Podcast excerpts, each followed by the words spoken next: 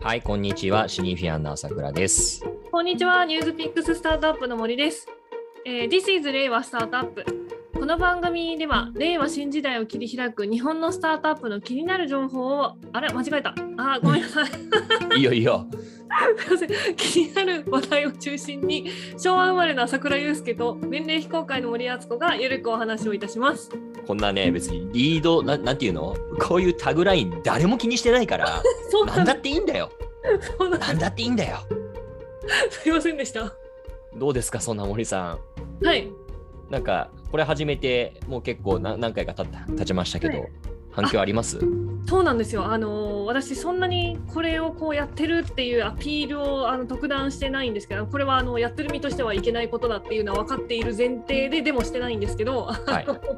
社内でですね、弊社内で聞いてますっていうことをえっ、と聞く声が大きく多くなってきました。すごいよね。それにビビるみたいな。いや、わかる。あ、なんかあの、いや、ボイシーのね、リスナーの方とかさ、ポッドキャストのリスナーの方とか大変ありがたいんですけど、はい。言うてもね、そんないないはずなんですよ。うん、うん。人数ぜ、絶対数で言うとそんな多くないんだよね。だけど、なんかすげえ言われるの。で、絶対嘘でしょって、そんなこと言う人 ね、そんな合うんだったら、もうなんか自分のオーディエンスのもうなんか、4分の1ぐらいリアルで合ってんじゃないかって気がするぐらい言われるんだよね。関係がねだから多分本当に狭いところに集中してると思うんだきっと聞いてる人がいやでもありがたいですよね。嬉しいことですねはい。近況報告だね僕たちのいやそうなんですよでもなんかこれちょっと油断それそういう声をリアルで聞くのがあのありがたいことに多くなってきたに比例してはい申し訳なさが込み上げてくるっていうなん でよいいじゃんちゃんと勉強しようみたいな ああそういうことねじゃあぜひあのご実家のお父様お母様にも教えてあげてください絶対絶対無理絶対嫌だよなそもそもわかるよちゃんと勉強しますはい頑張りましょう娘さんはちゃんと頑張って働いてらっしゃいますお父さんお母さん何のコーナーだ今日の話題は何ですか、はいということでですねあの、今日はですね収録日が金曜日だったのでおい今朝あの、スタートアップナウの連載が出てますので、このニュースについて、えー、と触れていこうと思っております。これあのスタートアップナウというのはニュースピックスの連載のことですね、そうです、はいニュースピックスで今あの、ニュースピックススタートアップとして連載を2本、あのニュースピックススタートアップ、あ、ごめんなさい、スタートアップナウとスタートアップインサイトっていう連載をやっているんですけれども、毎週金曜日の朝にスタートアップナウっていう、あのその週のあのその週の1週間のニュースで面白かったものをこうピックアップしてお届けするというあの連載をやっております。はいでこのニュースをちょっとサマライズしながら、あの今日は、えー、と朝倉さんに適宜突っ込んでいただくっていう形でやっていきましょうか。突っ込めるかなわかんないけど、行ってきましょう。はい。はい、あの URL 皆さんにも後で共有するので、ぜひあのご覧ください。ご覧ください。ということでですね、これ画面共有しよう。うん。今見てるよ、僕の方も。あ、本当ですか。ありがとうございます。はいではでは、今週のニュースなんですけれども、今はい週の、えっと、5本、えっと、国内外のスタートアップニュースを、はい。えっと取り上げました。うん。まず1個目はですね、培養フォアグラ。培養フォアグラね。ばそう培養ですね。培養じゃなくて。培養培培養です。あの、はい培養肉の、あの、はい培養フォアググラのインテグリカルチャーさんが7.8億円をご調達されたというニュースラがありはい。まして、ここに注目しました。はい。まずあの簡単に、えっとえっと、ここの会社さんをご紹介すると、こはいの会社さんって、あのコア技術が、えっとあれなんですよ大量培養、大量細胞培養技術なんですよ。うんうんうん。で、この大量採用培養技術、あの大量細胞培養技術って、うんあのそのポイントはその結構そのもともと2013年ぐらいにもこうオランダの会社がこう培養肉を出してたりみたいな形で、うんうん培養の技術自体はそのぐらいの時からできてたんですよ。うんうんうん。でも、えっと価格が結構ネックで、うん。こうこの2013年にオランダの会社が発表した培養肉のパテっていうのが 200g で3000万円だったんですよ。はい。はい。買えないっていう価う格、んうん。いや、無理だよね。無理なんですよ。で、この会社さんのすごいところっていうのは、このうんえっと、そもそも培養液って何から構成されるかっていうとうんうん。イソバイチって言われるあの栄養素とはい成長因子の2つから主に構成されていますと。ほで基礎培地って呼ばれるものは糖分アミノ酸ビタミンミネラルなどからう。うんこうんううんできているもので、成長因子っていうのはあのこう増えなさいっていうこうシグナルをこうんううんうん出すような、えっと、ものですと。あのはいでその成長因子っていうのを、えっと、ここの会社さんっていうのは低コストで再現することができる技術を、えっと、持っていると。はい。でこのため、えー、ともう一般一般販売できる価格までだからもうす一般販売がこう実現可能なレベルまでの、えー、とものをもう出せるようになっていてうんそのその技術を使ったフォアグラがですね、えうん。ーフォアグラね。フォアグラなんですよ。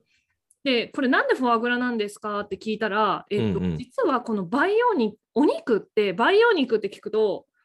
みんななんかステーキとかさハンバーグとかがすぐ出てくるイメージを持つじゃないですか。まあ普通ね、まあ代替肉もそうですよね。そうなんでますよあ、ステーキを想像しますよね。そうなんですよでただその筋細胞要は筋ですね、筋、はいはいはい。筋って、えっと、再生医療の分野でもこうなんていうんですか再現が難しいものらしいんですよ。なるほどね。うん、だから、えっと今の細胞培養でできる、えっとお肉ってぐちゃっとしたお肉なんですよ。うんうんうん。だから、えっとフォアグラってあの皆さんあのペースト状じゃないですか。うんうんだから、えっと再現しやすいと。うん。なるほどでね。かつ商業化っていう点でも、えっとコスト価格としてたあのフォアグラって高いじゃないですか、うんうん。今も。っていう目この2つから、えっとこのフォアグラを選んだそうです。なるほどね。これすごいですよね。でもこう今年、今年の末ぐらいまでに、もう、えっと、あ今年中にレストランとかホテルから、えっとうんうん。出していくような、えっと、形でして、あえっともうそんなに近いんだ、そんな近い話なんです。上司が。へそうえ。なんですそういう話であの、だからプレスリリース見た時も、2022年中の、えっと、上司を目指すというふうな書かれ方をしていたんですけれども、これってさ、どうなんだろうね。培養肉って、私もよく分かってないんですけれども、はいまあ、けど別に薬じゃないから、食べなん物かそういったなんか承認とかを受ける必要ないっていうことなんですかね。あ一応でも安全性の説明とかがやっぱり必要らしいんですけど、うん、うん。あのこの会社さんが、えっとのもう一つのポイントとしてこの成長因子を使うところでも結構その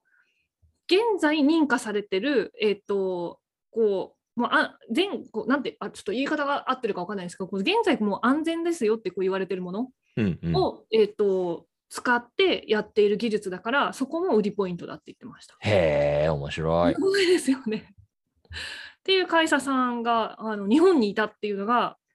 めちゃくちゃ私はワクワクしていて。うんうんうんで。そもそもあのこの会社さんあの CEO が羽生さんって方なんですけれどもはい。なんか SF の世界にもう見せられてうんうんこの世界をずっと実現したくて勉強してきて起業もしたっていうような経歴の方なんですよね。ん。なるほどね。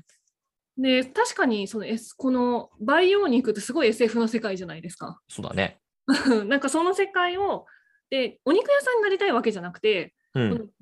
えっと、培養培養ができる細胞培養の装置をこう売る側になっていきたい。ああ、なるほどね。であの遠い未来に、まあ、そんな遠くでもない気もするんですけどあの、うん一般家庭でも培養がで当たり前になるようなことをこうやってこう社会のある意味インフラみたいな、えっとところになっていきたいっていうのが、えっとこの会社さんが目指していることでした。あー装置そのものを各家庭に置いて、そうそうそうでそ、う各家庭で、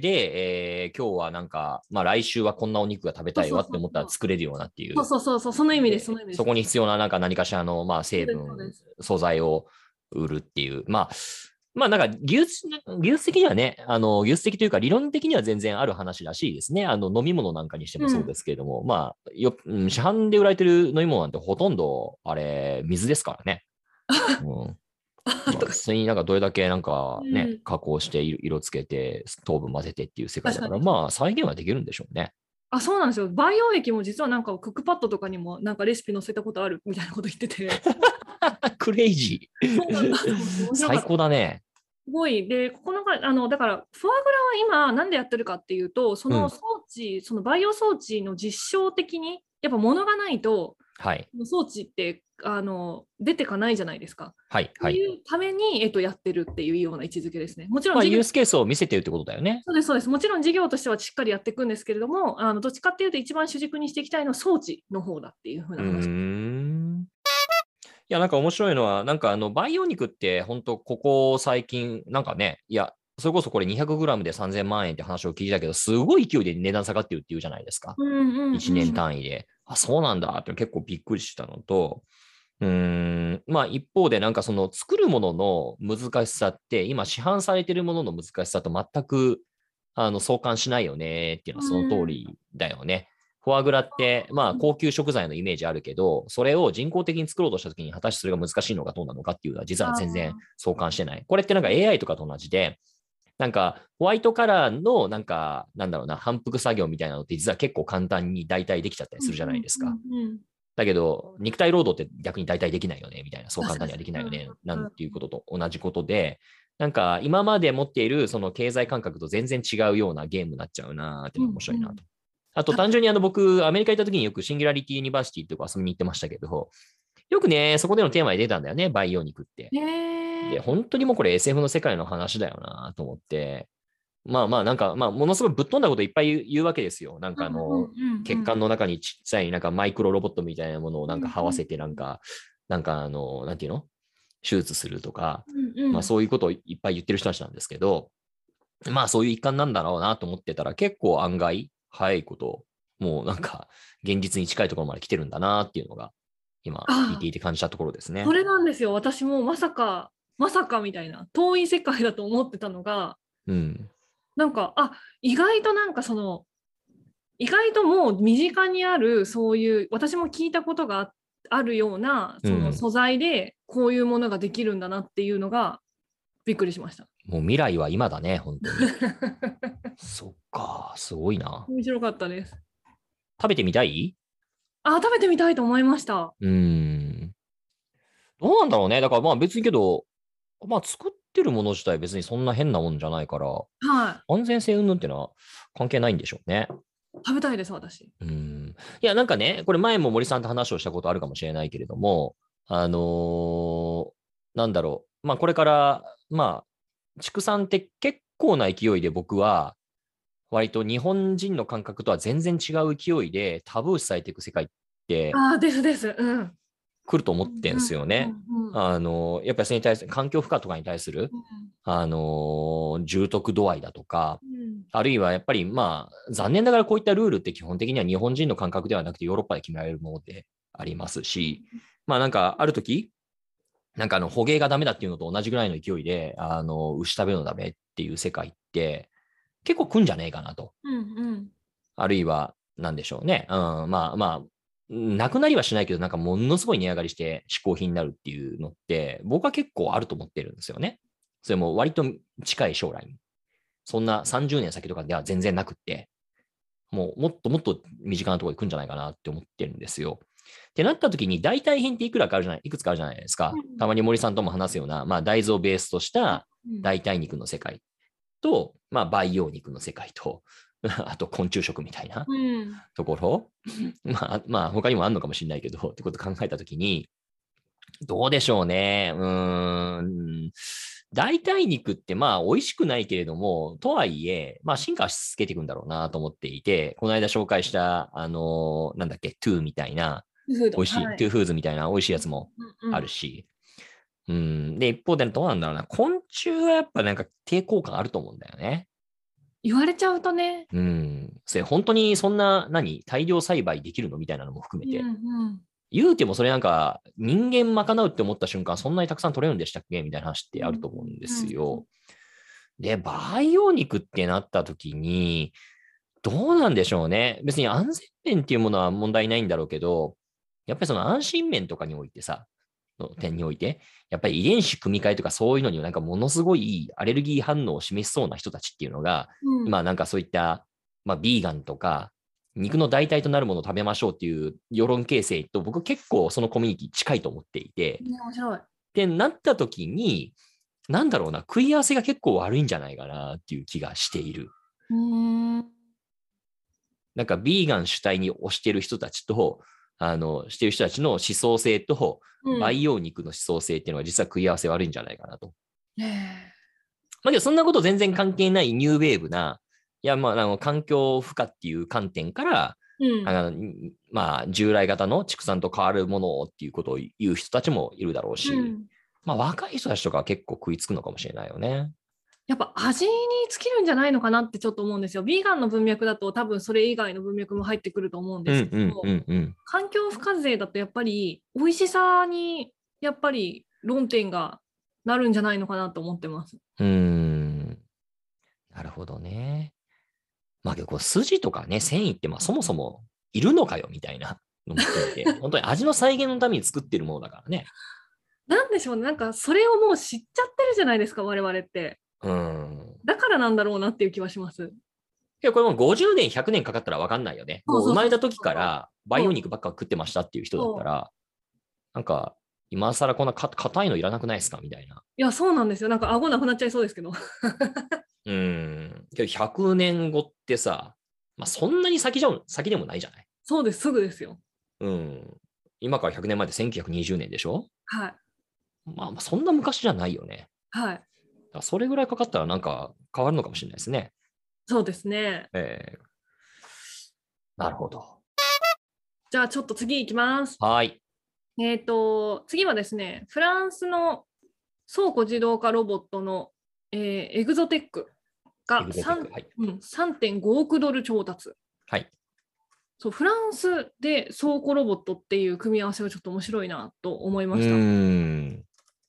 でここのね結構面白くてこれあれ音入っちゃうのかな入入んないかちゃんとオフにしてあのすごいんですよもう全部自動化されててへえ。えっ、と、なんかルンバみたいな機械がいっぱいいて、えっ、と、その機械が倉庫中を走り回って、棚ごと取ってくるんですよ。あ、こんな感じ、こんな感じ。あああ、今あのはいはいはい未来の動画見てるんですけど、こう、昇降、こう、もう上下移動もできるし、うんうんうういろんなところ走り回って、必要なこう棚から、えっ、と、こう、ひ必要なものを持ってきて、このピックアップしてくれるアームみたいなのもあって、そこに整列してるんですよ。うんうんうんうんうん。こんな感じですよ。なるほどね。なんかあれかね、日本でいうとこの無人みたいな感じかね。ちょっと近いと思いますね。ちょっと近そうな感じがしますね。んあの、もはやイニシャルにも載ってませんけれども、日本の超スーパー大物が投資してしているそうですね、そうでですね。す。ええ、ええ。ちなみ乗っけられなに、いよね、イニシャルにあれ。そうなんですよ。で、ここのエグゾテックさんはね、あのファーストリテイリングさんが、あのとあの導入して、ここにもファーストリテイリング出てくるんだ。へで、ギャップも、えー、と導入しているとえ。いう形で、もうあどっちも、まあ、たまたまアパレルですけど、あのはいはい。 EC 化でもう倉庫っていうところで、もう倉庫のこう、もうもうこうもう注文が入って物を取りに行きますよっていうところからもうピックアップまではもう全部自動化。なるほど。すごいですよね。なるほど。アマゾンとかでもね、こういうのを使えそうだよね。そうなんですよ。まあ、彼らもいろいろやってますけどね。そうなんですよね。で、ここ、もう今 EC 爆発的に伸びてるので、まあ、伸びていくだろうと目されていうんうるん会社さんですね。なるほど。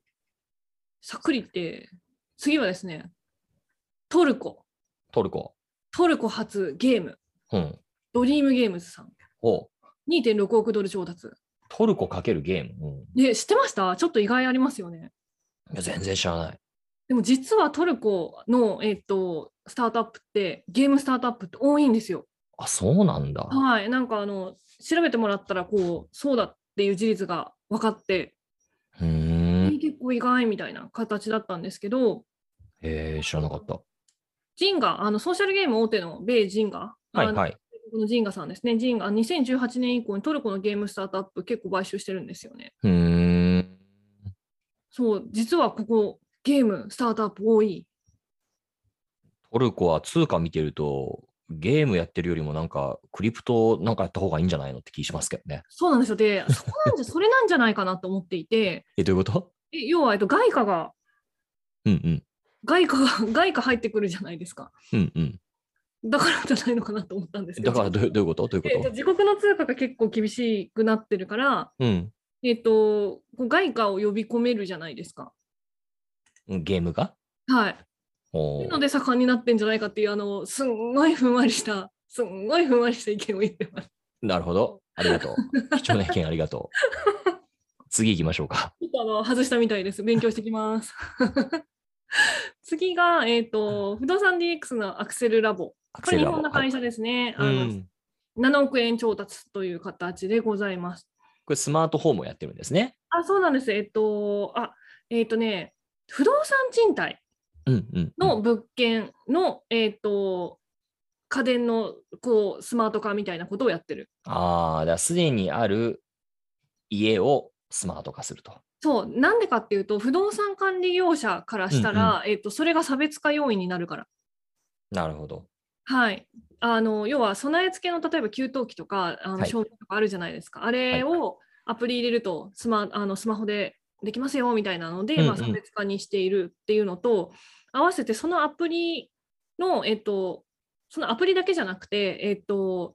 不動産管理業者と,、えっと入居者の方のをつなぐプラットフォームっていうのもやっていてうんうん。あの賃貸契約とかあのいろいろやっぱ発生するじゃないですかコミュニケーション。はい。あの全部紙じゃないですか。うんうんうん。ここも全部、えっ、と、ワンプラは一つのところでやれますよっていうサービスをああ。やってるとこです。それはなんか別にクラウドサインでもいい気がするんだけどな。そうでもない。えー、なんだろう、でもなんかこういう、あ、でもできるのかなあの、要はたいその故障対応とかあるじゃないですか。これ故障したんですけど、うんうんうんみたいな連絡入れたりとか、うんうん。あの、あと、何でしたっけ、その契約、まあ、契約周りでいくとこう、サクリああ、追加契とか約、書だけじゃなくて、そっか、コミュニケーションも含めてワンストップでできますよっていうことなんですそうね。いうことです、そういうことです。めちあゃあ、くちゃ便利な頻の繁にかもし発れな生いするね。わけじゃないけど、うんうん。例えば今だとこうエレベーターとかに張り紙とかされてるじゃないですか、いつある消防点検みたいな、ああいうのもアプリとかで来た方が気づきますよね。もうこれはな粗大ゴミですって、あの、紙にが切れ気味 に入ってるやつね。で、なんかもうは3ヶ月ぐらい放置されてて、もういい加減捨てろ よ、みたいな。わかんないそこまでのこう連絡ができるのかわかんないんですけど、はいでも普通になんか賃貸住んでると、割とこう、紙でのそういえばコミュニケーション多いなと思いました。なるほどね。これはあれかもしれないね。僕たちの会社でも少しお手伝いしてますけど、アメリカでホンマっていう会社があるじゃないですか、はいスはマいートはフォいームはの。い。彼らはどちらかというと、ホームビルダーの方に行ってますけれどそうも、ですよねまあ、うんそれにちょっと近いのかもしれないですあねー。っていうのなるほと、 何よりこれすごいなと思ったのが、資金調達やってるんだけれども、これ資金調達なんか代表の方の資産管理会社からやってるでし ょそうこれ、これししかも7億円、これなねど、どういったバックグラウンドの方か僕存じ上げないけれども、えーすごいね。すごいですよ。すごいですね。まあでもそれ時間それ資金調達っていうのは単単に資金移動なんじゃないのそうなんです。まあ一応次回以降ラウンドでは外部資金を検討していくというステータスらしいです。あ今までずっと自分たちのあいやえー自とね己資金でなさってるんですか、すごいね。はいへえちょっとあの後で調べておきますけど、はいそういったステータスです。なるほど。じゃあ次行きましょう。はいでこれ最後ですね、えーと、ノーコードのあのスタジオさん3.5億円調達、はい。ご存知ですかあのースタジオ、むっちゃくちゃ評判いいよね。うん、あのー要は簡単にホームページ作れるっていうそうです、そやつうで。ですしょあこれなんかすんごく評判よくって聞きます。まあ最近あのノーションと連携してっていうのもあって、まああれもまあっていうかもうノーションそのものでいいじゃんっていうのもよく聞くし、まあそれはそれでいいんだろうなって聞くけど、このスタジオすんごい使いやすいって聞きますねなん。かノーションの連携で思い出したんですけど、こうんうんこのなんかこう操作動画とか見てると、結構ノーションをこう動かすみたいなレベルの動作でホへームページ作れるみたいな、こうもうドドラッカーのドロップみたいな感じで、シュッシュッみたいな感じででえ。き、うんうん、えー、とプロダクトだなっていう印象を受けました。ああ、だからそういう、まあなんか独自の CMS みたいな感じなんですね。もう使いやすいっていうなんかところが多分あの支持されてる理由なんじゃないかなと思う。過去のね、あの他のソリューションだと WIX とかスクエアスペースってありましたけど、まあちょっとね、デザインダサいんだよね。あ、そうなんですか。うん、まあまあ直感的に確かでき、まあそうなんだけど、ちょっとできること限られてるなと思っていて、うんうん正直僕はあんまり好きじゃないんですけれども、うんうんうんうん。まあ、あの、このスタジオ僕も使ったことないんですけど、すごい、あの、いい評判よく聞きます。なるほど。ですね今回はね、シリーズ A っていうラウンドでしたけども、うんうん。この時点でもうすでにそんななんかいい感触があるんだったら今後楽しみですね。そうですね。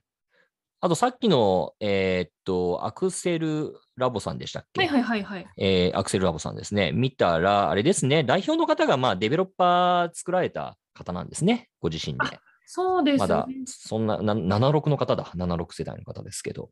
なるほどあーデベロッパーなさっていた方なんだ、投資用マンション作っていたした方なんですね。じゃあもでうプロですね。まあまあ、そうですね。だからまあ、別でももともとやっていて、それあにうんさらにまあスタートアップやりますと。で見てると、まあ、大東建託さんとか、うんうん、あーあそうそうですいねっ。た会社さんが入ってますね。これ、イニシャル見て言ってますけど。はい、もともと大東建託の100%子会社である、うんうんえー、と不動産デベロッパーのインバランス社が賃貸物件の差別化を行う目的でスマート事業に乗り出したこと、うんうんうんうん。ここからスピンアウトして独立したとうん、いう経緯ですね。この方が代表の方はインバランスをもともと創業してんのか。で、インバランスは大東建託さんかなのうん、じゃあって書いてありますね。じゃあ買収されたのかなちょっとわかりませんね、ここら辺は。うん適当に言ってます。はい。うんすごいですね。ええそんな感じで結構面白かったですね。振れ幅大きいですね。朝倉さんはどのニュースが一番気になりましたかえっ、とね、僕としては、えっ、と、ニュースというよりはですね、このはいニュースの執筆者の中村香織がですね、僕はの大学のゼミの同級生 で、あの、当時からちょっと、ね、なんだろうな、気だるい感じ の同級生でしたけど、ゼミ生で一緒に沖縄行ったりしたなってことを思い出しながら、なんか、はいあ、頑張ってるんだっていうのを知ってほっこりしたというのが一番印象に残りました。よかったです。あの軽いなんか同窓会的な感じにな気分になったと。 ああちょっと香織に久々に連絡してみますよ。 ぜひぜひ。はい。はい、ということで、1週間のスタートアップニュース、皆さんも、えー、とぜひご覧ください。はい。ありがとうございます。はい、以上です。